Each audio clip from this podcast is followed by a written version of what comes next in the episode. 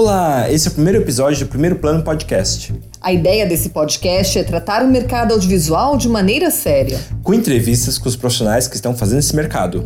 Eu sou a Elaine Cruz. E eu sou Alexandre Lu. Para nos seguir, é só procurar Primeiro Plano Podcast na rede. No Facebook e no primeiroplanopodcast.com. Na nossa estreia, o Alexandre entrevistou o João Batista de Andrade. O João é cineasta, escritor, foi secretário de Cultura e ministro da Cultura. João dirigiu programas na TV Cultura e no Globo Repórter da Rede Globo. No cinema, é autor de Dora Mundo, O Tronco, O Pai dos Tenentes, Greve e Vlados 30 anos depois, entre muitos outros filmes. Seu filme mais famoso e premiado é O Homem que Virou Suco, de 1980, vencedor do prêmio de melhor filme do Festival de Moscou em 81. Eu conversei com ele sobre o início da carreira, do seu trabalho durante a ditadura militar e como está o mercado atual. Como foi também ser secretário de Cultura, ministro da Cultura e um pouco desse dessa coisa de YouTube. Então, Ale, vamos ouvir como foi a entrevista? Vamos sim, vamos lá. Primeiro, agradecer a sua disponibilidade do primeiro a primeira entrevista conosco. É, já perguntando como foi sua, o seu contato com o cinema, com o audiovisual? Quando foi esse momento? Como você. Olha, tem, tem muito cineasta para responder essa pergunta, ah, quando eu era criança, eu brincava com caixa de papelão, aquele furinho, e, e fazia sombra na parede e tal, mas isso é tudo uma, uma fantasia tal, né? Eu, eu, me, eu vi cinema quando era criança, era apaixonado pelo cinema como, como qualquer criança, não tinha nada diferente, né? E meu, meu tempo tinha os seriados, passavam no cinema, domingo de manhã era, era o dia da gente ir ao matinê e tal. Aí tinham os heróis que quase que morriam no final, a gente tinha que esperar uma semana para ver uh, o que, que ia acontecer, como eles salvar e tal. Mas aí, quando. Uh, eu sou de, de, Minas, lá do Triângulo Mineiro tal, fui estudar, fui uma escala, Uberaba, que tem a universidade, depois Belo Horizonte e até o final da o que chama de colégio hoje. E, e vim é, para fazer o vestibular em São Paulo, na, na, na, na, Politécnica. Quando eu entrei na universidade, porque eu fiz vestibular, passei e entrei na universidade, em 60. Eu descobri o mundo ali, porque tinha colegas que gostavam muito de música, colegas que gostavam muito de cinema tal, e eu descobri que eu não conhecia nada daquilo. Né? Então, eu tinha 20 anos e a informação muito pouca tal. E, e eu acho que é uma história que se repete para muita gente. Né? Tem informação raríssima, muito pouca, né? de não conhecer um cineasta, não conhecer um escritor, nada, né? e um autor de música. Então, é, na verdade, o que aconteceu foi uma paixão por duas coisas, basicamente, pela literatura e pelo cinema. Né? A literatura com nomes aí, Dostoiévski, Graciliano Ramos, é, Stendhal tal, e, e, e, o cinema, eu, uma coisa autoral, talvez pela minha época. Na época, é, nos anos 60, depois do Juscelino, e a minha juventude foi marcada um pouco por uma esperança enorme de um Brasil maior, progressista, livre e tal, culto, né? Superando a fase agrícola.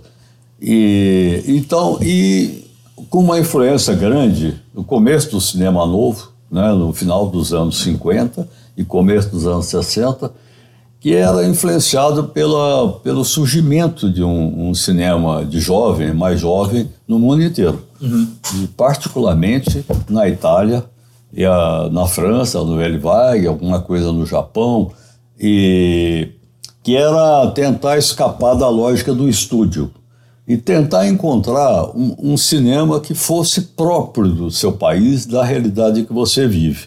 É o neorrealismo italiano, que, a, que acabou divulgando essa ideia para o mundo inteiro. Então a repercussão foi na França, no Velho Vaga, no Japão, no, na Gizoshima e outros cineastas tal.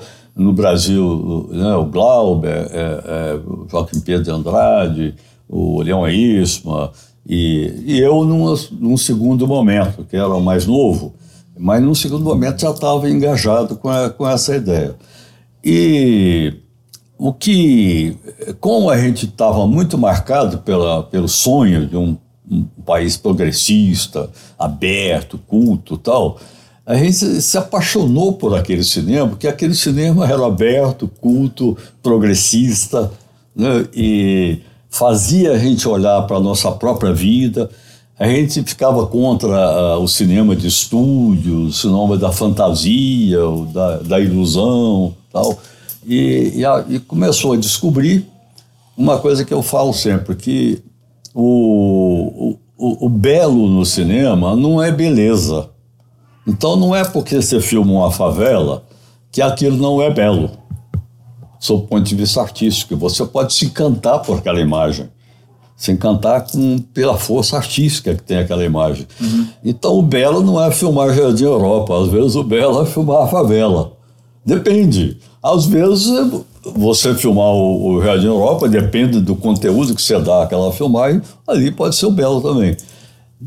Então a gente descobriu que o país era um, um país pobre, subdesenvolvido tal, e a imagem, a carga é, pictórica do, do, Brasil era uma, uma cara pobre, um pouco próximo do miserável, assim. Então que aquilo era a, o que nos atraía era revelar aquele, aquele universo de real, como é que são as pessoas, como é que eram as pessoas. Então, então o cinema fez você conhecer melhor o Brasil. Fez conhecer melhor o Brasil. E uma coisa junto à outra. Ou eu ficar entusiasmado com o Brasil, levei isso para o cinema e ao mesmo tempo o cinema me ajudou a conhecer o Brasil e os brasileiros, como é que eles reagem a certas questões, como é que eles se expressam, como é que eles lutam, é, qual que é a vida deles, né, o significado da vida deles. Então, eu acho que essa é a marca da nossa geração. Por isso que essa coisa do cinema novo, do cinema independente, do, do neorrealismo italiano que nos marcou tal, é, são filmes com muita com um desejo de, de, aproximação do real, da vida real das pessoas. E, e, quando, como foi esse negócio assim, eu vou começar a trabalhar com cinema, vou virar um profissional de cinema?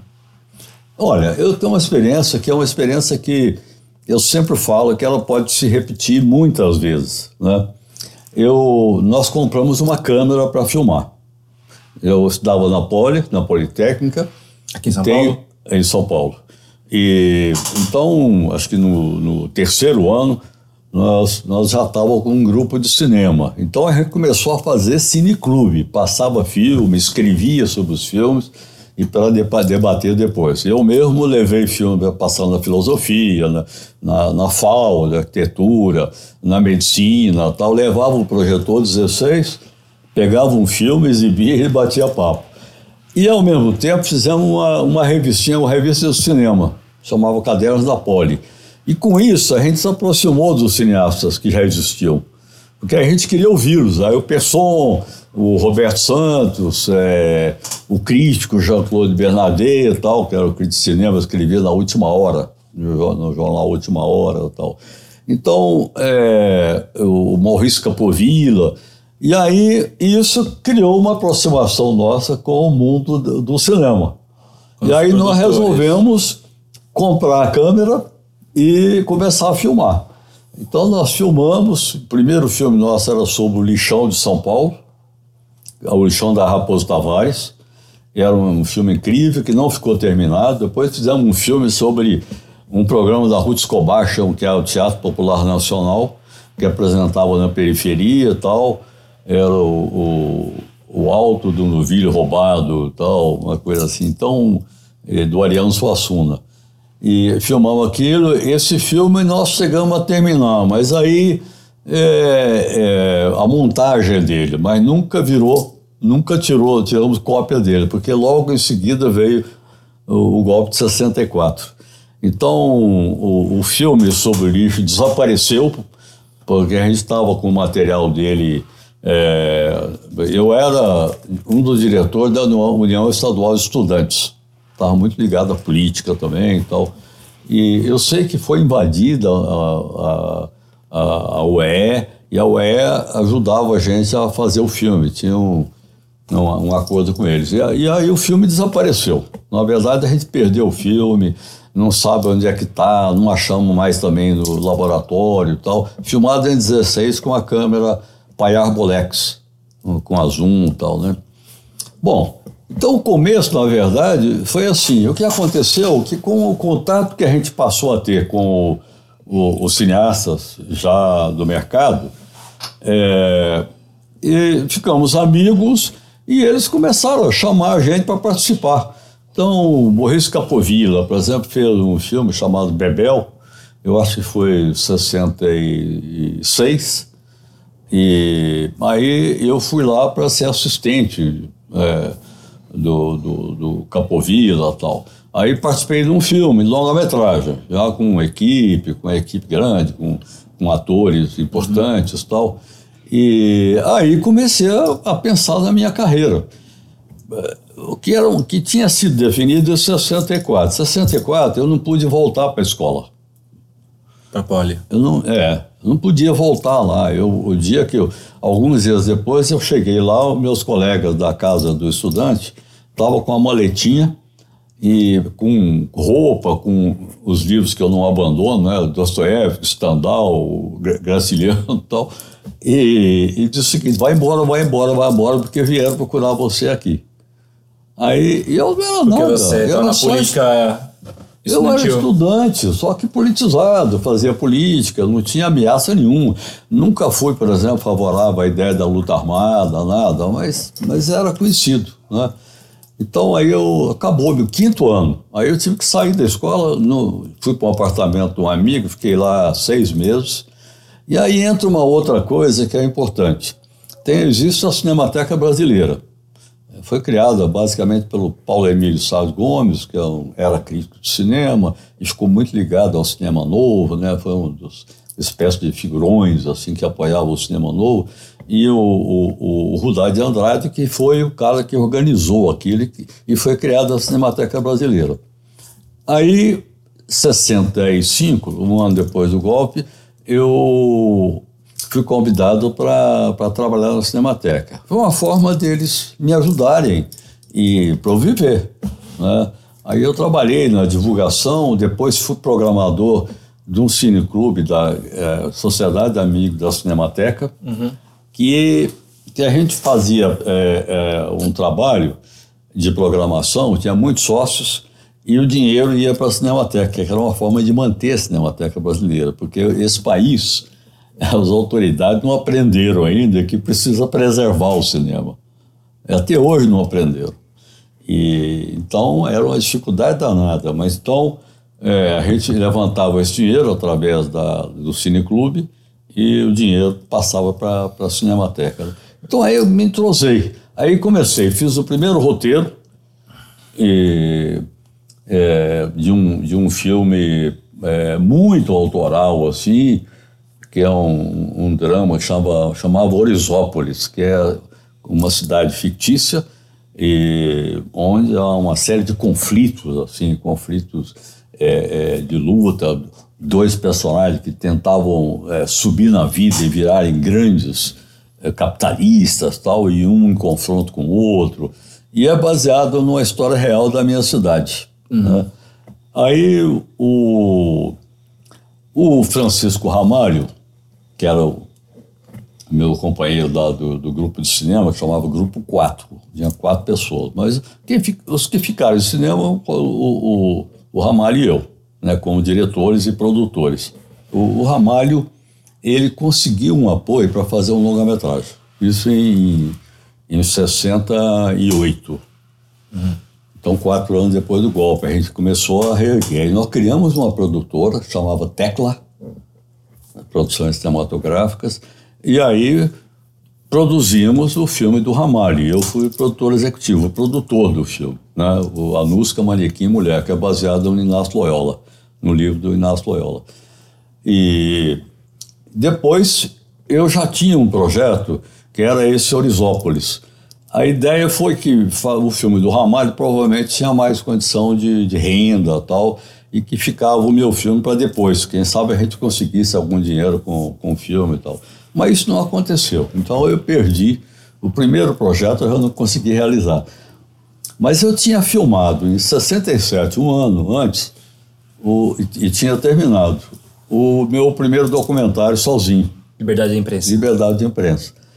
Que foi terminado em 67 e com apoio do movimento universitário, que ia ser distribuído pela, pela UNE, a União Nacional de Estudantes, e para o Brasil inteiro. E teria uma, uma, uma convenção tal é, em, em maio, no começo de maio. Então lá ia ser distribuído o filme para as regiões. Né? Sim. E aí o Congresso, o filme estava lá e o Congresso foi invadido e tudo foi apreendido, inclusive o filme. Segundo filme apreendido. Segundo. Aí o filme ficou, ficou proibidíssimo, porque ali era, era uma barra pesada. Aquela coisa estava na mão do exército. O filme é um filme muito crítico, né? E, então eu tive essa, essa infelicidade, né? O primeiro filme sozinho já foi, já foi é, bloqueado. Então aí eu, eu comecei a me virar. Eu fiz um projeto de, de um filme, existiu o Instituto Nacional de Cinema. Aí um produtor topou entrar com um projeto meu sobre Portinari. Que eu conhecia a cidade dele lá, Brodowski, aqui em São Paulo, e eu fiquei muito interessado. Lá tinha a casa dele, a casa com várias coisas dele e tal. E eu gostava muito de Portinari. Aí eu fiz um filme chama é, Portinari, um pintor de Brodowski. Aí parece drama, né? eu vou te contar. O filme, quando terminou o filme, o, o diretor do Instituto Nacional de Cinema ficou bravíssimo e falou para o produtor que não aceitava que eu tinha que mudar o filme, porque estava muito politizado. Aí eu falei, não, não vou mexer no filme.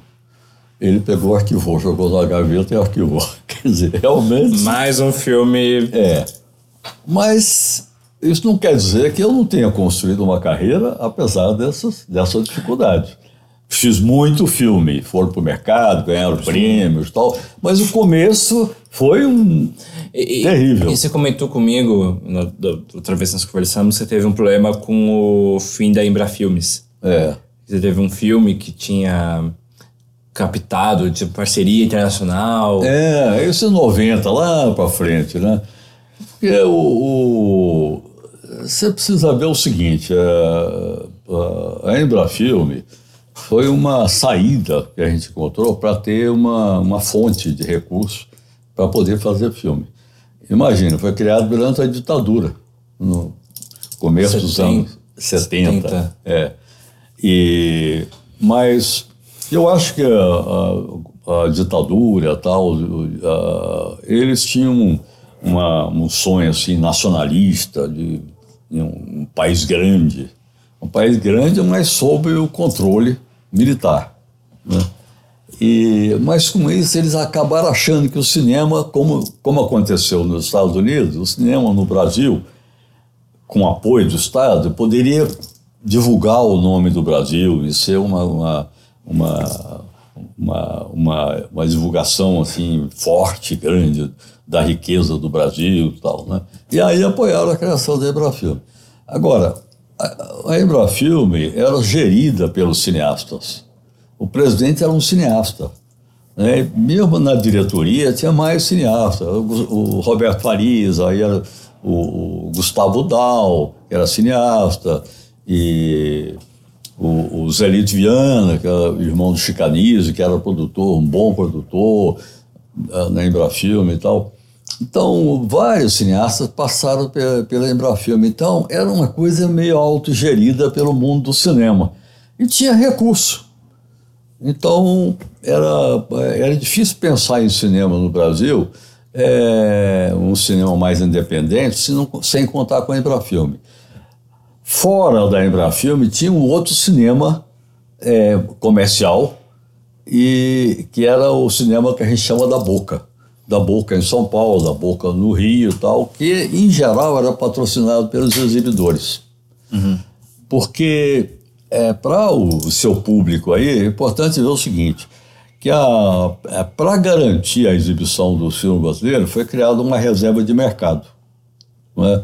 Como para tudo, né? Para É, qualquer indústria, você falar o seguinte, não tem reserva de mercado para sapato, Pronto, as indústrias de sapato, na Itália, é, as chinesas, invadem o Brasil e fecham todas as empresas de, de sapato no Brasil. Né? Então, é a mesma coisa com o cinema. Então, tinha uma, tinha uma reserva. E esse uh, o papel da Embraer foi tão importante que quando chegou nos anos, é, é, nos anos 80, né, década de 80, nós chegamos a ter 140 dias por ano de exibição de filme é, brasileiro. Um terço, né? Um terço do. Mas é, hoje, hoje você tem 30. Ó, hoje você tem eventualmente 30 dias, 30 e poucos dias tal. Então, nós chegamos a ter é, 30 e poucos por cento do mercado, hoje deve ter 8 por cento do mercado. Né? Então, o mercado cinematográfico. O resto é praticamente americano. O resto é praticamente americano. E as pessoas aí, essa muito polêmica tal, o cinema americano é bom, de fato é bom mesmo. É bom mesmo. O, o mas é, ele não pode sufocar a outra indústria. A indústria brasileira também é boa, tem filme, ganhou uma quantidade de prêmios internacionais, tudo cineasta considerado assim, importante no mundo inteiro tal. Então tem que ter um espaço para existir. Né? Então, é, então, a gente ter conquistado 140 dias mostrava que tinha possibilidade de uma existência um cinema brasileiro competindo com, com o cinema americano. Dentro no, do solo brasileiro. No solo brasileiro. Né? E, e, você falou de prêmio, o seu Homem que Virou Suco foi o mais premiado. O mais premiado, é. Conta um pouquinho de. É, mas teve antes, né? Antes eu tinha feito o Doramundo. Doramundo. É. Eu fiquei muito tempo na TV. Né? Fui para a TV fazer é, a época do Globo Repórter, porque o Globo Repórter nasceu no começo dos anos 70, é feito com filmes feitos pelos cineastas. Eu era um deles. E fazia um sucesso trondoso, assim, na TV. E aí, em 78, eu resolvi voltar ao cinema. Né? Eu entrei em 74 na Globo e em 78 eu resolvi sair. Eu fiz o Doramundo, um longa-metragem baseado num romance, e ganhei o Festival de Gramado. Ganhei melhor filme, melhor diretor. Aí resolvi sair de vez. Eu era professor da ECA, da Escola de Comunicações, e era, eh, trabalhava na Globo como repórter especial. Aí eu me demiti dos dois. Queria ficar só em cinema. E estava certo, porque em seguida eu fiz, depois do Doramundo, que além dos prêmios aqui, é, ganhou um prêmio grande na Europa, que era o Festival da Crítica, era em Belgrado, Festival da Crítica Europeia. Ele, ele foi selecionado pela crítica no que chamava os melhores filmes do mundo. Quer dizer, eram os hum. melhores filmes da temporada que eles viam os filmes. Então eles selecionavam, se eram sete ou oito filmes, e o Doramundo era um deles. Então, é, aí eu, eu, eu saí Aí eu já tinha produtora desde 74, chamava Raiz, e aí produzimos o Homem que Virou Sul, com dinheiro da, da Embrafilme e do Polo de Cinema em São Paulo, que eu criei. Polo de Cinema de São Paulo? É, existia um Polo de Cinema, que foi um projeto meu. Eu trabalhei com a Secretaria de Cultura de São Paulo para entrar com uma parte do dinheiro e a Embrafilme entraria com duas partes. Aí eu consegui fechar isso, fazer isso. Eu com um amigo cineasta, o Denoir de Oliveira, trabalhava muito os dois juntos tal, né? E com apoio da associação, que eu também tinha, era, foi uma proposta minha de criar lá em, em 70 e pouco, a Associação Paulista de Cineastas, era, era um projeto que eu desenvolvi também, a APAS. E, e aí fizemos o filme, o filme foi lançado, era a época que o cinema estava cheio de pornochanchada. Eu não sou contra a pornochanchada, porque não tem nada de pornográfico. Pornografia veio depois. Com, o, com de... o declínio da pornochanchada, é, os exibidores começaram a pedir cada vez mais sexo, mais sexo, mais sexo, e aquela planchachada, que era comédia, foi virando filme de sexo. Mas na época não, muito filme de planchachada que fazia um sucesso danado. E o filme foi lançado, assim, eu lido no Belas Artes, nessa época. O público não conseguia entrar no cinema. Eu, inclusive, ia lá para ver. Pessoal olhava, olhava, olhava, perguntava tal, e entrava na outra, outra sala para ver a Polícia Chata. E aí, o filme, o Festival de Moscou era um, um dos maiores festivais do mundo na época. Era Guerra Fria, capitalismo e socialismo, e era, era igual para igual ali naquela época. Então, o, tinha Cannes, que era o grande festival do Ocidente, e tinha o, o, Moscou, que era o grande festival na área, na área socialista. Mas todo mundo participava. Estados Unidos participava, Inglaterra, França, Itália, tinha filme do Japão, no festival tinha filme do mundo inteiro. Aí eu, eles vieram ver, pediram para passar os filmes novos, passaram e eles escolheram O Homem que Virou Suco e que era um filme feito em 16 milímetros, ampliado, um filme pobre e tal. Resultado, o filme foi para lá e ganhou por unanimidade uh, do júri, ganhou o prêmio Medalha de Ouro. Aquilo teve uma repercussão enorme, me marcou assim, quase que no mundo inteiro, porque a, a repercussão nos jornais, na mídia, era do mundo inteiro. Né? E a, a foto do, do, do, filme, que é o, o Zé Dumont, de cangaceiro, assim, sim, com sim. arma no, do centro da cidade e tal, aquilo circulou o mundo inteiro. Então, uma repressão muito grande do Brasil. Então, eu segui minha carreira. Em seguida, fiz um filme chamado A Próxima Vítima. A, a novela é muitos anos depois, usou o título, novela da Globo. Meu filme é uma década antes da novela. E mas é Antônio Fagundes, é, é João Francisco Guarnieri, é, Luiz Cardoso, o Otton Bastos, é um elencão mesmo, assim, né? O, a próxima vítima.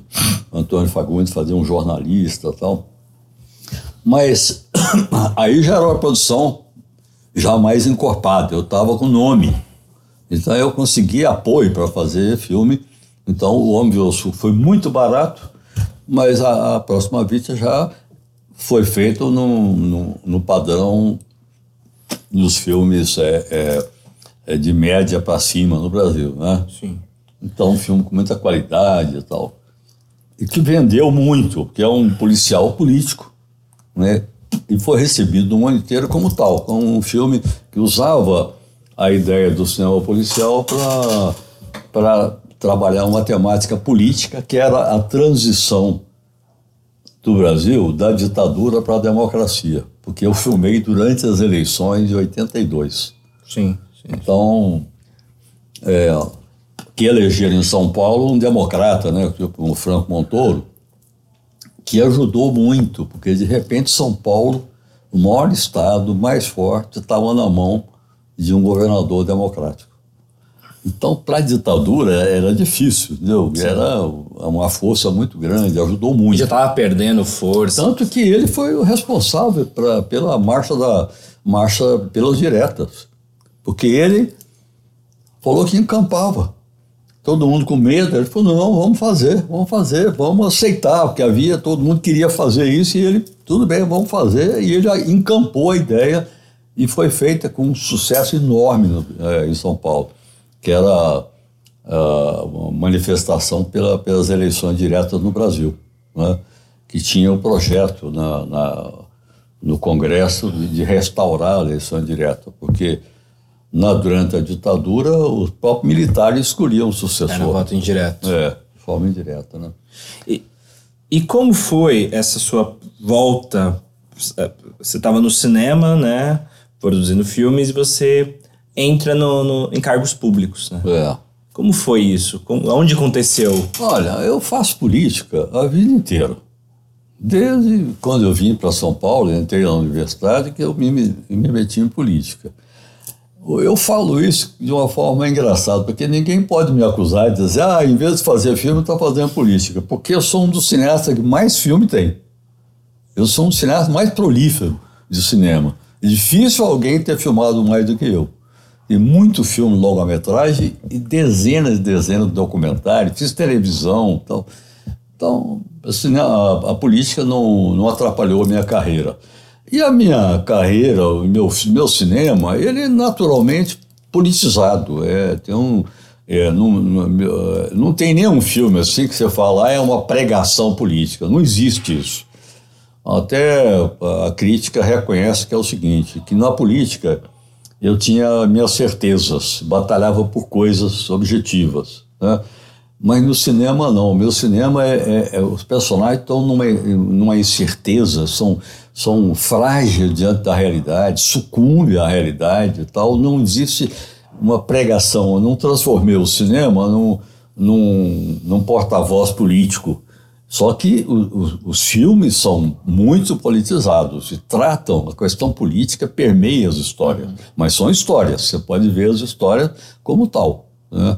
Então, é, e aí, é, eu, eu sofri bastante, por isso que eu sofri bastante com a, com a, na minha carreira com a censura.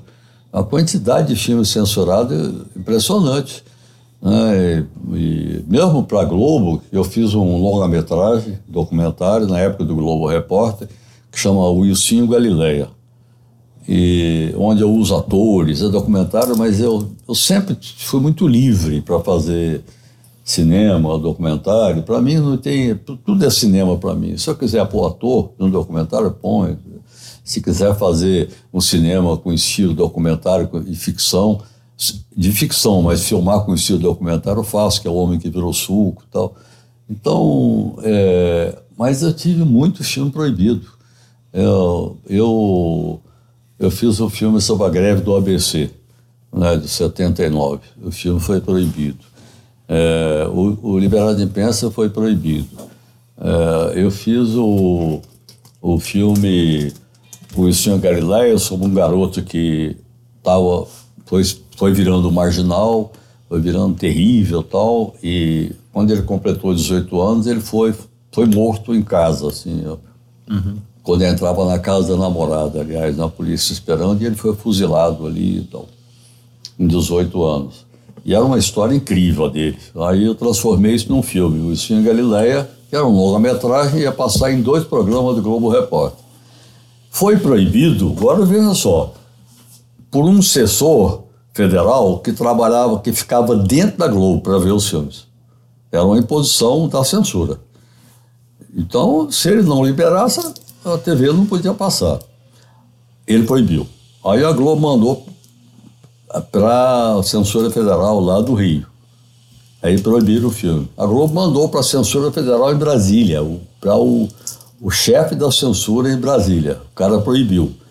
E a Globo insistiu, mandou para o Palácio do Planalto para pedir para liberar o filme. Porque as chamadas tinham uma audiência enorme do filme, que tinha reconstituições e tal, e é uma história muito forte e tal. Então o filme foi proibido finalmente pelo Palácio do Planalto. O presidente não. mandou o porta-voz dizer para a imprensa que esperava lá que o filme estava proibido. Então você vê que, que bairro que é.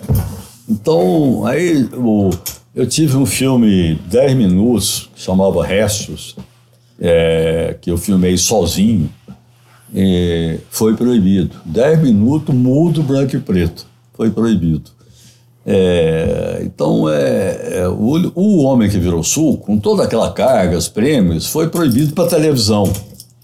Passou no cinema aqui no é. Brasil, mas não teve. Mas para TV. Aí, só quando acabou a ditadura que o, o ministro da, da, da Justiça fez um ato e liberou dois filmes como, como, como exemplos que estavam proibidos para televisão. Coincidência?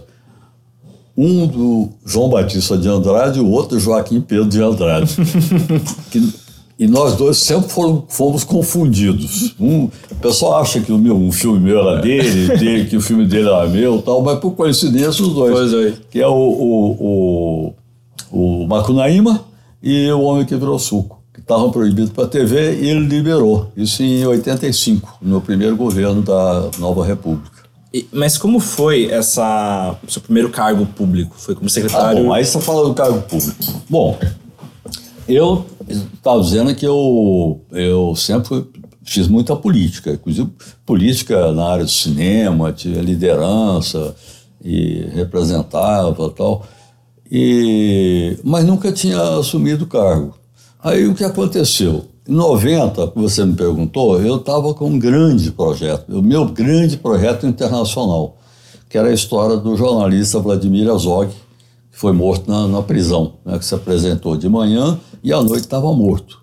E não tinha porquê também, né? Então eu ia fazer um filme que se chamava do Carlos Herzog. Aí ele é, houve o, o plano Collor, eu tinha coprodução com a Inglaterra, com Portugal, com o Channel 4 de Londres e com um produtor né, Yugoslavo que ia filmar a infância do Vlad, chamava Vlad do Carlos Herzog. Bom, o plano Collor veio, acabou com a Embrafilme, que era sócio do filme, e rapou as contas né, bancárias.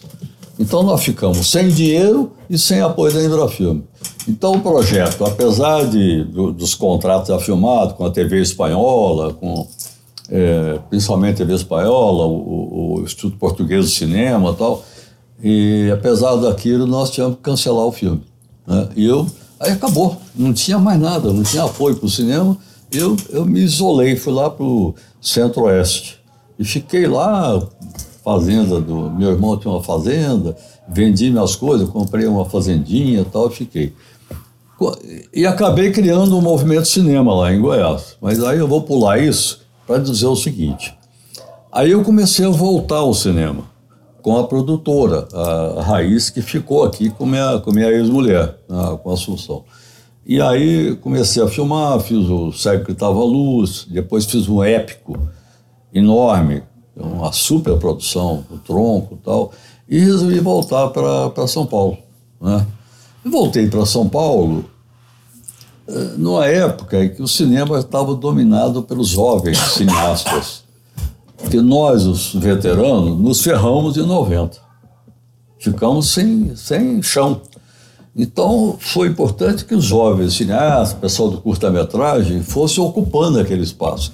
Aí quando eu voltei, eu vi que a dificuldade que era retomar a minha carreira. E, e aí, mas quando eu voltei, repercutiu muito a minha volta. Houve uma amostra minha no, no Centro Cultural Banco do Brasil, é, depois uma amostra também sobre o Globo Repórter, e eu virei uma estrela, porque aí descobriram o, o Wilson Galilé. Né? 24 anos depois o filme foi exibido no Centro Cultural Banco do Brasil, com muita repercussão. E aí eu estava com o nome todo, e estava sendo. É, é, nesse momento, estava havendo um movimento de mudar a Secretaria da Cultura. Tinha uma secretária, a, a Cláudia Costinha, que é interessante, uma pessoa interessante, tudo mas havia um plano de mudar. E eu era uma pessoa muito, assim, que tinha um espaço muito grande entre todas as áreas de cultura, entre pessoal de teatro, de música, de cinema tal, e, e literatura. E aí propuseram meu nome. As pessoas começaram a propor o nome para o, o Alckmin. O Alckmin fez uma pesquisa, que ele me contou depois. Ele começou a, a, a perguntar para pessoas assim mais de ponta né, o que, que achava e todo mundo, provável, ele pegou me convidou para a Secretaria de Cultura. Então, acho que pelo momento e, e, pela facilidade com que eu tinha com a política, eu acabei aceitando. Era uma experiência nova. Eu nunca quis, mas acabei aceitando. Você assumiu quando? Foi, não, foi 2005, 2005 e 2006. Bom, eu e acabou dando certo, porque primeiro a Secretaria de Cultura era o caos. Tinha quase 2 mil funcionários ilegais lá. Agora você imagina, chamado recibado, recebia mediante recibo. Aí eu consegui criar várias organizações sociais para poder encaixar os funcionários e aí resolvi o problema da secretaria. E nesse exíguo prazo, criei a Lei da Cultura, que é o PROAC, que é a primeira lei da cultura de São, do Estado de São Paulo e que é um, hoje é tida como exemplo, como exemplar. Em todo lugar que eu viajo, que eu viajo pelo mundo, as pessoas, é, pelo Brasil, as pessoas acham que o, é a melhor lei, assim, é, o PROAC. Então, foi uma experiência positiva. Eu descobri que eu tinha jeito para aquilo, né? Então, foi uma gestão curta, mas muito profícua. Você não faz uma lei dessa no tempo que eu tive para fazer, que era, era, foram 20 meses só. Né? Além de ter que reorganizar a secretaria, ainda consegui fazer a lei, passar pela Assembleia Legislativa, que ajudou muito, que o pessoal todo me conhecia. Pessoal que era oposição ao Alckmin, PT, por exemplo, todo mundo disse que tinha distribuído filmes meus na periferia, no, nos sindicatos tal. E então eles iam aprovar o meu projeto tal, e de fato foi aprovado por todos os partidos. Né? E, e funcionou e é uma, uma belíssima lei. E a, mas aí foi um período curto, né? E eu resolvi voltar para o cinema. Voltar para o cinema, tentar é, retomar minha carreira tal. E aí eu, o convite do próprio governador para que eu assumisse o Memorial da América Latina. Então você vê que o meu nome fica ligado a, a, a uma política pública. Né? Isso não quer dizer que eu tenha parado de cinema, porque nesse período eu fiz um, um longa-metragem, no começo do ano, quando eu estava voltando de Goiás, depois do ano 2000. Eu fiz Uma Vida de Artista, que ganhou o festival uh, do Rio, melhor filme. Eu fiz é, o, o Rua 6 Sem Número, que eu acho um, é, um filme, foi para Cannes, passou para Cannes não, para Berlim, passou lá no, num programa que chama, é, é, é, um dos programas, são três programas, né, Panorama, é, um, um, outro mais autoral e, e, a competição. Passou num dos programas lá, no, é, acho que era Panorama. E depois eu, eu, eu tinha, eu fiz o, é, o Veias e Vinhos, né? É um filme que sacrificado porque eu não tinha dinheiro nenhum, não conseguia captar nada, apesar da minha carreira, tudo. E e o momento era bom para captação naquele momento, né? eu não conseguia nada, mas aí em, em, em 2000 e esse filme em 2007, né? Então era terrível, foi terrível para captar, porque o cinema estava muito tomado pela geração Tinha nova. muita gente. Eu, o pessoal achava que eu devia fazer política, não, eu não tinha lugar para ficar ali, né? E, e, fiz o Vlado 30 anos depois, que é, um, que é um sucesso de projeto. Não é um sucesso que teve 2 milhões de espectadores, não, é um sucesso de projeto. Um filme custou 60 mil reais, eu vendi a distribuição em DVD por 100 mil reais e, e o filme teve uma circulação enorme, assim, com o meu projeto deu certo, aquela ideia de lançar o filme e já lançar o DVD junto, por causa do tema. Eu queria que as pessoas tivessem o filme em casa, tivessem na mão, né? e deu certo. O filme circula demais até hoje, não para de circular, assim como o homem que virou suco, não para de circular, não para. É difícil um dia que o Google não aponta uh, programa de, do filme na, na, minha conta. Porque eu, eu programei para seguir, né? O, Sempre que tiver alguma novidade, é. ele. Mas não para de exibir. Eu, Vlado, também, não para de exibir. Né? Então, é um sucesso. Né? Então, é, agora, continua difícil para um veterano como eu. Né? Porque depois de sair da secretaria, sair do, do, do, do, do, Memorial. Memorial. da América Latina, aí e eu acabei indo para o Ministério da Você teve o convite para Ancine? Pois é, eu estava indicado pelo, pelo setor tal, e para ser presidente da Ancine. O, o Roberto Freire foi para o Ministério da Cultura. Era o governo Temer.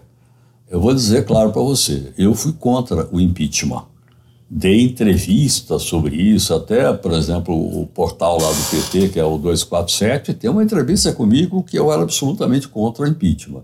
Eu nunca fui petista, acho que tem muito erro, mas erro todo mundo tem. Mas erro você tem que arcar com eles. Todos, todo mundo que erra na política tem que arcar com esses erros. Então não era antipetista, mas não era petista. E fui contra o impeachment. Declarei, declarei contra o impeachment tal. Mas aí o Roberto foi para lá e insistiu muito para eu ir para assumir a secretaria executiva, porque é, um, é, o, é o centro do, do, do ministério. Então ele achava que eu indo para lá eu ia dar um, uma, uma, garantia cultural para a gestão. Né? Aí eu não queria, não queria, não queria, aí pediu para pensar, pensar, demorava uns dois, três dias, conversando muito com minha mulher, a Ana, e aí eu não, então vamos, vamos para lá, vamos ver que dá para fazer alguma coisa, né? Eu fui, mas logo, alguns meses depois, o Roberto saiu do ministério por causa da denúncia lá do Temer. E tal. lá com o Gedel. Quando eu vi, o ministério estava na minha mão, porque eu sou o segundo. Eu era o segundo do ministério, o secretário executivo é o segundo. Sai o, o ministro, pum, eu, eu virei ministro. E aí o que acontece? Um monte de pepino da área cultural na minha mão. Aí eu fui ficando, fui ficando, assim, uma situação incômoda pra caramba tal. E eu não queria aparecer antes, né? Eu ficava quietinho lá na secretaria executiva, aí tive que aparecer, tive que falar tal. E eu fiquei é, enquanto eu achava que dava para fazer alguma coisa. Foi pouco tempo. Aí eu me demiti publicamente, repercutiu muito também. Você tem uma ideia? É, a, a segunda, terceira página de jornais assim como o Estado, a Folha, é, o Globo, é, o, acho que o Jornal do Brasil, Manchete o Jornal no Minas, página inteira com um depoimento meu, por que que estava saindo lá e a, a minha denúncia do esvaziamento da, da, do Ministério da Cultura. Né? Então, eu saí, voltei e, e aos poucos comecei a. Saí em 17, né? Aos poucos comecei a, a, a retomar minha carreira. É preciso dizer que, ao mesmo tempo, eu desenvolvi uma carreira de literatura. Uhum. Então, comecei, publiquei vários romances, é, Um Olé em Deus, é, Confinados, é, Portal dos Sonhos, são vários romances. E, e, ganhei, inclusive, o, o, prêmio da União Brasileira de Escritores, que é o de intelectual do ano, e a partir da publicação do, do, do livro Confinados. Né? Então, em 2000 e, eu acho que 2014, 2013, 2014, eu ganhei o prêmio de confinados, que é o intelectual do ano, o prêmio Juca Pato, que é um prêmio importante e tal. Então, eu tinha uma carreira em literatura. O que está acontecendo hoje? Hoje tem um produtor que está com uma adaptação de um, de um romance meu, inédito, que chama é, é, O Manuscrito do Jovem Gabriel. E é um romance inédito que está no prelo para ser publicado. Eu não ia publicar antes de fazer o filme. Mas aí resolvemos, o, o editor e o produtor, que publicar agora enquanto está cap, tá captando recurso. Então, está para ser captado, para ser editado. É o, o manuscrito do Jovem Gabriel. E estou escrevendo um novo romance, então eu tenho uma, as carreiras paralelas, assim, e, né? E, e pensando nessas carreiras paralelas, é, o que acho que você contribuiu mais com o cinema, sendo diretor ou sendo gestor? Não, não sei, sabe porque é, minha obra tem um espaço bom na, na cinematografia brasileira, na cultura brasileira, na cinematografia brasileira, né? E não sei, mas acho que tempo... se equiparam, porque o prazer maior meu está em fazer cinema. Mas o, é, é, verdade que eu tenho um jeito para a política. Eu sou mineiro, então eu não brigo, é, eu vou tentando fazer as coisas, encontrando um jeito de fazer e tal. E, então, é, não é uma coisa que me dá muita alegria, mas me dá uma certa satisfação de estar cumprindo com uma coisa que eu posso fazer e que é importante fazer. que é a política do, da, da cultura. É preciso fazer, é preciso ter gente lá que saiba uh, fazer política e conseguir realizar as coisas. Né? E, eu, felizmente, nos lugares que eu passei, eu consegui, sempre consegui isso. E, e qual a sua análise agora, pensando que estamos num governo que mudou a Lei Rouanet, está em vias de mudar a Lei Rouanet, a Lei Rouanet está sendo questionada, o próprio Pro, é, PROAC está sendo questionado, vai ter uma avaliação de, do, do impacto, é, o Ministério da Cultura que você esteve é, deixou de ser ministério, agora é só uma secretaria. Como você analisa um pouco esse momento da gestão cultural no Brasil? Bom, acontece o seguinte: é, é, é preciso pensar que, que a política cultural ou ela muda ou ela se estiola ou ela entra em decadência. Não existe. Eu fiz a, o PROAC, sempre foi considerado uma lei excepcional. Então, as, as, leis estaduais que tem, inclusive a federal, a própria Rouanet, mas muita gente me fala, por que quando eu estava no Ministério, por que, que você não faz a lei igual, igual você fez em São Paulo, tal, do PROAC? Aí diziam, é mais complicado, é muito, tem muito, muito interesse, muito conflito tal. E depois eu não tive tempo também de me aprofundar mais na Rouanet enquanto eu estava no Ministério, que eu fiquei pouco tempo. Eu, eu acho assim que é, é natural que haja um momento em que você tem que fazer mudança. O que acontece é que hoje, hoje o governo faz mas não é para preservar a cultura. Na verdade, o governo faz porque o mundo da cultura não, não se dá com um pensamento mais, é, é mais, é, mais é, conservador, direito, porque a cultura fatalmente é mais avançada politicamente. Ela tem é, é um setor que que pede coisas e que impulsiona coisa, que quer coisa nova, não quer coisa passada. Então, ele é sempre problemático para qualquer governo. Então, o que acontece? O governo tem que aprender a conviver com isso. Isso é a parte viva da sociedade, é a parte que pede avanços o tempo todo. Então, a tendência é sempre ter oposição. Fora alguns. Algum, é, momento, por exemplo, aconteceu na era, na era Lula, principalmente a era Lula, porque a era Lula é, pareceu colocar para a sociedade um avanço geral da sociedade e uma preocupação maior com, com o social, com a miséria tal. Eu, eu tenho minhas críticas a isso, mas de qualquer forma, a intelectualidade, o setor da cultura embarcou em grande parte nisso. Então, e às vezes comete muito erro, fica muito autoritária, muito autônoma e acha que é melhor do que os outros tal. Eu não sou antipetista, mas eu tenho essa minha crítica.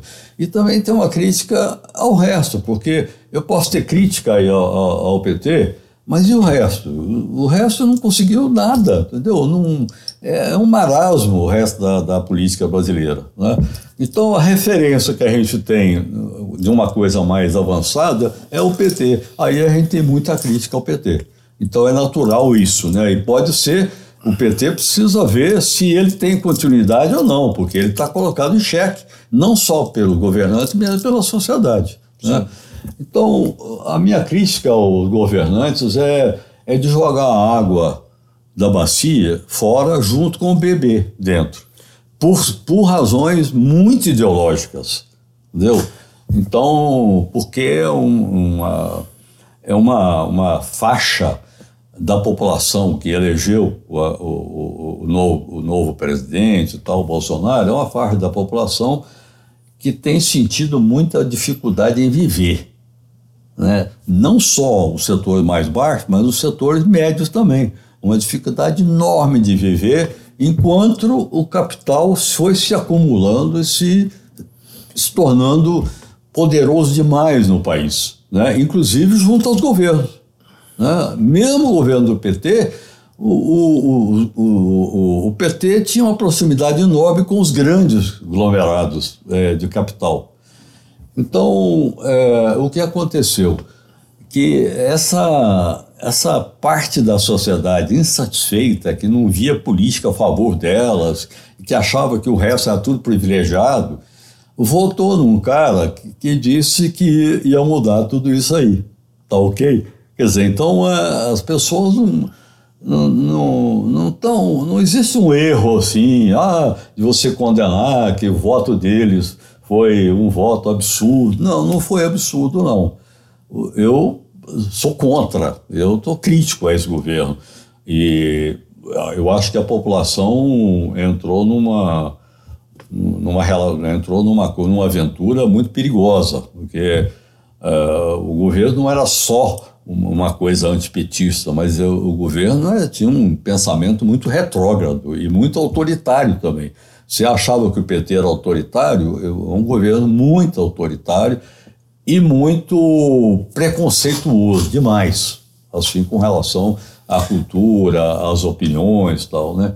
Então, é, é, a cultura vai sofrer muito durante um grande tempo, porque o risco é desarmar a Ancine e acabar com o cinema brasileiro justamente quando você está crescendo, tem 140 filmes por ano, sendo ganhando prêmio em festivais, e a gente está preparando o caminho para ir crescendo o espaço do, dentro do mercado.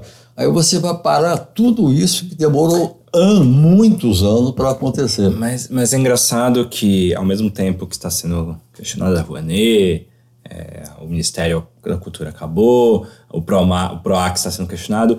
Aqui em São Paulo, na, na Secretaria de Cultura Municipal, é, tem uma empresa de cinema que foi criada na gestão da Haddad e agora na gestão do Bruno Covas, né, passou pelo Dória, ela se manteve né, na gestão do Bruno Covas, agora com o secretário Lei Youssef. Inclusive a, a Bodans, que está na, na, direção da, da, isso, da Cine. É. Como você vê isso? Você acha que é uma ilha? São é, Paulo virou uma ilha? Isso acontece. É um setor muito forte. Então, o que acontece? Que a pressão do setor é muito grande sobre o governo federal. Então, é natural que comece a surgir ilha. Não, não, a gente não, pode, não precisa pensar que é só em São Paulo, mas é provável, por exemplo, Pernambuco tem um movimento enorme de cinema. E lá tem uma, uma, uma, uma coisa tipo SPCine, tem um apoio governamental. É difícil vai acabar porque é, é uma força grande que desponta em algum lugar. Por exemplo, uma prefeitura de São Paulo, quando abre isso, ganha um apoio enorme da área cultural. Né? Então, é muito importante que mantenha, que a, que a Laís consiga fazer um bom trabalho e tal, que a Especine seja uma ilha de sobrevivência porque o resto a gente está perdendo. Está perdendo a Ancine, está perdendo a Rouanet, está né?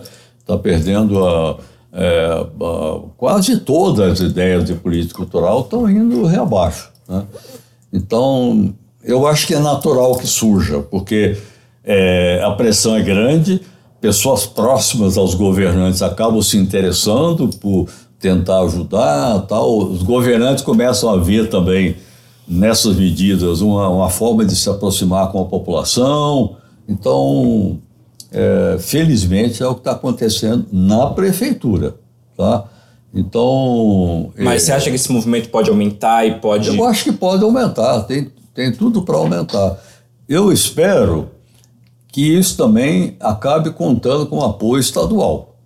Eu é, não, não acho que que a, no Estado existe uma boa solução política né, para a cultura e com, com o ex-ministro, né, o Sérgio Saleitão, não tenho nunca é, nunca tive é, uma posição contra ele, não tal, mas eu, eu não, é um político que com, com quem eu não afino.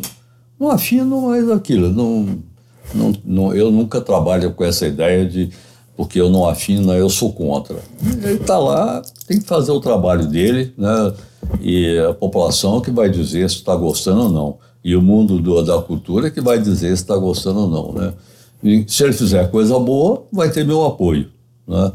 Então, não tem essa guerra por guerra.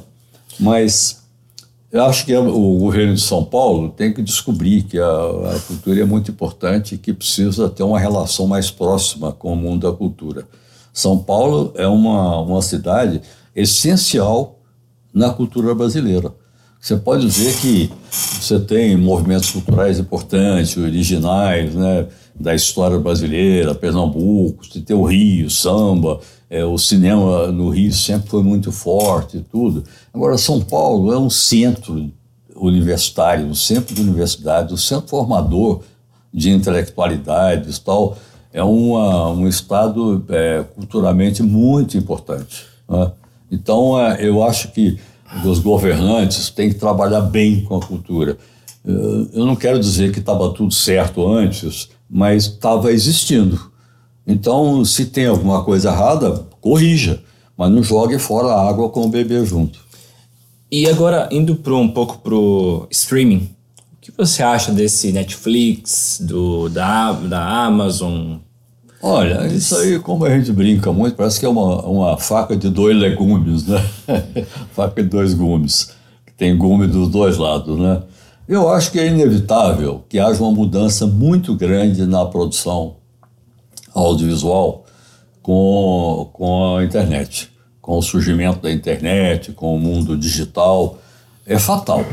Né? É, você vê que o, a, a, as pessoas hoje, uma família pobre, por exemplo, é, de poucos recursos, vai ao cinema com dois, três filhos, é, tem que pagar uma, o transporte para lá, depois entra, o filho quer comer pipoca, o cinema é caro, então você vai ver um filme, você acaba gastando é, 30 reais por pessoa, então o casal 60 reais, mas os filhos pagam meia, mais 60, hum. aí mais pipoca que custa quase o preço do ingresso. Mais estacionamento. Mais estacionamento, é. tudo. O cara gasta cento e tantos reais para ver um filme. Aí você compra uma tela, uma tela boa em casa e paga um, uma linharia por mês, né, para Netflix, para o Now, e, e assiste o filme em casa. Então, é, a tendência da população é ir diminuindo o público do cinema, é diminuindo a ida ao cinema. E eu vejo que a tendência é o cinema, a sala de cinema, ficar mais ligada aos filmes cultos, aos filmes que as pessoas querem ir assistir como igreja, silêncio, aquela coisa grande, tela grande e tal. E aos poucos vão, é, vão mudando a, a, característica do público.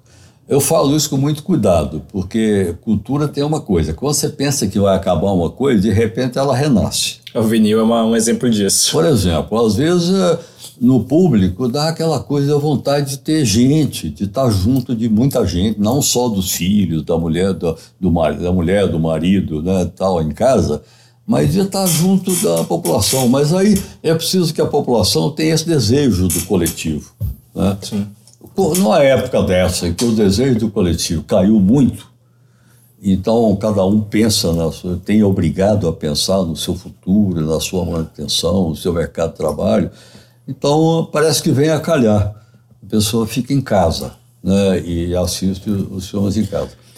Ao mesmo tempo, por isso que eu falei que é uma faca dois gumes, é, é, é um mercado enorme né, para é, essas empresas, né, como o Now, é, o Netflix, outras aí e tal.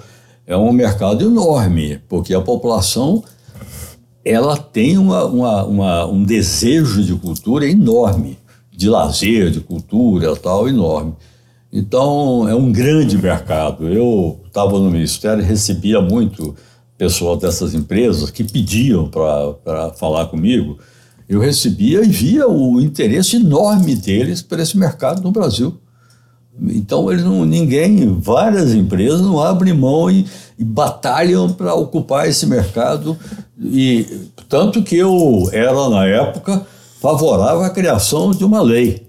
Uma lei para que as empresas é, pagassem pela abertura do mercado para elas. Então não é escorchar nada, é natural. Você vai ver na França o nível de cobrança que eles têm. Tem passar filmes franceses ou, ou, ou europeus, é, tem uma taxa grande que serve para um fundo, eles têm que produzir filmes, não é brincadeira, é um mercado enorme. Você dá esse mercado para eles e eles têm que ajudar a existência da produção cultural no país. Então é isso que nós temos que batalhar. Eu acho que abre um mercado dessa forma, abriria um mercado enorme para a produção é, cinematográfica no Brasil. já abriu. Né? Já tem uma demanda de produção. Você tem assistido esses local. produtos? Que assim, todos os esses Não, eu streams tenho, eu tenho assistido. têm produção nacional, assim. Eu tenho assistido. é, eu acho que a produção nacional está muito incipiente ainda. É, não sei se eu tenho gostado dessa produção. Tá? Eu acho que é uma produção ainda muito é, de quem está entrando. Né? E, e nós não estamos numa fase muito criadora na- no cinema, no cinema brasileiro. Não tem é, uma fase que eu acho que não tem nenhuma, nenhuma explosão de criatividade e tal. É, talvez reflita um pouco as incertezas que a gente vive. Nós não sabemos o que, exatamente o que, que nós queremos, porque as utopias caíram ao chão, né? uma coisa da a ideia de uma sociedade igualitária, o futuro em que a sociedade seja é, de, respeito total pelas pessoas, seja igualitária, não haja tanta diferença de padrão de vida tal. Essas coisas foram por enquanto, foram para o buraco. Então as pessoas não. As pessoas, essa falta de utopia, falta de perspectiva de um futuro, eu acho também que cria um, um- cinema com uma certa dificuldade. Quem não tem dificuldade, praticamente, é o cinema americano, porque o cinema americano trabalha com a distopia. Já trabalha com a distopia. O mundo futuro é pior do que o atual. Então, produzem um- tem uma produção comercial distópica, distópica, para ficar claro, é o contrário da, da utopia. A utopia é você ter um mundo melhor. Né? A distopia é você achar que o mundo vai ser cada vez pior. Então, a humanidade não quer isso. É, tem vários filmes de dilúvio, Mas de... é, é o que manda na produção. Aí com a alta tecnologia, com naves espaciais, com explosões, com destruições de cidade, tudo, é, com super-heróis tal, por incrível que pareça, está batendo um pouco com a- o sentimento de distópico da sociedade. Então esses filmes têm um mercado enorme, não sei até quando. Né? Mas, então, a- a- os cinematografias que não têm capacidade de fazer isso sofrem muito com essa competição. E, e para onde está indo sua carreira agora? Olha, minha carreira assim, é, eu, eu comecei a aprender a viver nessa, nessa dificuldade.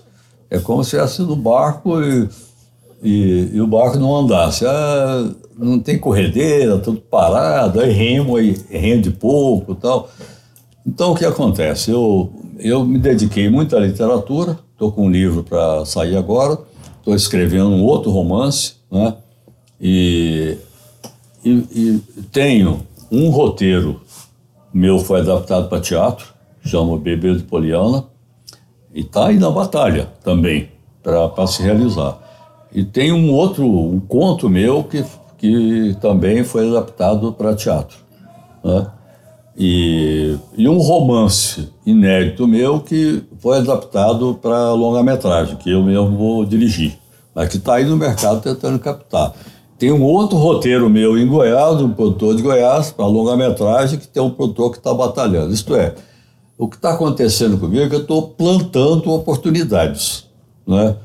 E, e ao mesmo tempo pensando em, em- em o que fazer com essas novas tecnologias, com essas novas possibilidades né, que existem, é, com, com essas, é, com streaming, né, o, o, o- o- os filmes à disposição, né, e, e a, e, e a internet, a, e a tecnologia digital, com as câmeras pequenas tal, aí com o YouTube, com o casamento, né, de, da possibilidade de casamento do YouTube com a sala de cinema. É, às vezes uma coisa é, é você veicular no YouTube, outra coisa é você pegar o mesmo material e transformar num, num, num filme e exibir digitalmente numa sala de cinema. Né? Então, você vê que eu fiz isso com o Vlado. O, o, o filme Vlado 30 anos depois, é, ele foi, foi realizado e foi distribuído digitalmente, via satélite, na sala de cinema. Então, eu acho que abre um espaço muito grande para a gente experimentar a coisa e com baixo custo fazer, é, Você fazer acha, cinema. você acha que esse é o melhor momento para fazer cinema, mais fácil para produzir cinema? Eu acho que é o mais fácil. Não é, não é que seja mais fácil en- entrar no mercado, mas é mais fácil produzir, muito mais fácil. Então, estou falando que o próprio filme Vlado, que eu, eu, eh, eu fiz em eh, 2005, veja bem, já 30 anos depois da morte dele. Em 2005 eu filmei com a Mini TV, editei o filme é, é, como digital, saiu a, a matriz digital e foi distribuído para o cinema em várias capitais do Brasil via digital, via satélite. Então, você vê a facilidade que é isso, tá certo? Felizmente, com o meu nome, eu, eu, eu posso chegar no, no distribuidor e falar, bom, o filme é digital, você vai lançar, então é filmado com mini DV. Ele já se interessa porque ele, ele acha que, que eu vou oferecer um, um, um produto bom, que vai ser bem visto, vai ser bem criticado tal, né? Então, eu acho que é um momento bom, pode ser bom para um veterano como eu e pode ser bom para quem começa, né? Porque ele tem espaços pouco exigentes, como por exemplo o YouTube. Você pode, você pode fazer uma, um filme muito barato com a tecnologia, com o digital, e colocar no YouTube, e, porque é, é pouco exigente, não fica E que- e que é volume é de produção, né? não é, e de repente aquilo repercutir e abrir uma janela para você. Né? Então acho que é um momento de renovação muito bom. E como você falou tanto sobre renovação e essa coisa do veterano, do professor, né, que você já foi professor também, qual uma dica que você daria para um diretor novo que está estar nos es- escutando? É, olha, eu eu vou dizer o seguinte, é, eu, quase todo mundo tem um pouco noção do que, que é cinema. É muito comum entre jovens as pessoas terem noção como é que filma tal, porque sempre tem um amigo que filma muito tal, não vira nada, mas filma tal. Eu, eu sempre digo o seguinte, é preciso é, juntar gente. O que aconteceu comigo foi que no, na universidade nós fizemos um grupo. Então, o grupo permite uma troca de ideias. Né? E, e o importante é começar a fazer coisas que você pense em mostrar para os outros, nem que seja para sua família. Ou então, com a ligação é, que você tem, principalmente jovem, em escola tal, ou se não, nu- numa sala de aula, convidar o pessoal para ver. Para ver, deixa as pessoas falarem, não importa gostar ou não gostar, mas é, é tentar construir uma carreira com, fazendo ah, o, o seu programa, o seu filme, usando essa facilidade tecnológica que tem hoje para filmar. Filma até com celular. E edita com, com, a- com uma- um programa de edição É, no muito próprio- simples. No próprio celular hoje dá para editar. Pois é. Então, aí o importante é você mostrar para as pessoas, porque ao mostrar, você já se coloca como autor. E as pessoas vão falar por você, pode criticar, pode descer a lenha, pode tal, mas é, é, tá tudo indo para um processo de formação. Então, ouvir as pessoas é, escapa você do, da, da, do, da, solipsismo, da, da, da solidão que você não tem condição de analisar. Você não tem condição de analisar o que você faz. Não sabe que valor que tem aquilo. O outro vai saber. Inclusive, quando ele aponta um erro, ele não gosta, ele está apontando o que, que é que está errado. Ele vai te obriga a pensar o que que está errado, se você quer construir sua carreira. E aí você vai aprimorando. Aquilo te obriga a ir melhorando e, vendo eh, como dirigir a sua mente para criar aquele produto. Porque antes não, antes você filma, filma, filma e aquilo não vira nada. Mas agora você tem que pensar que você tem que filmar, filmar as ideias gerais tal, mas dirigida para no final você ter um produto para mostrar. Tá aqui, ó, pum, uma bola. Aí veja essa bola. Aí o cara, ah, aquilo tá um absurdo, aquele, aquela filmagem tá horrível, cheia de sombra, e não vê o rosto da pessoa. Pô, essa ficção absurda, você põe só prêmio para filmar, ela é horrível como atriz e tal. Bom, tudo isso é, é didático. É, que você faz filmes para mostrar para as pessoas, né? Exatamente, aí é didático. É a forma de você se aprimorar naquilo que você quer fazer. Então não tem dificuldade nenhuma, entendeu? Você mostra, nem que seja para a família, entendeu? Mas não é difícil arranjar um público de amigos, de, de jovens tal, para ver um, um, filme que você fez. E isso é muito importante, porque aí mostra que você entrou num processo de aprendizado pessoal. Né? Não só aprendizado tecnológico, mas como é que você vê as coisas e como é que, como é que você tem que mostrar aquilo que você está vendo, né? criar aquele produto. Então você não quer só filmar, filmar, filmar, passar pedaço de filme engraçadinho e tal, não. Você quer criar aquele produto. Muito obrigado pela conversa, João. Foi uma conversa ótima. Obrigado a você pela oportunidade.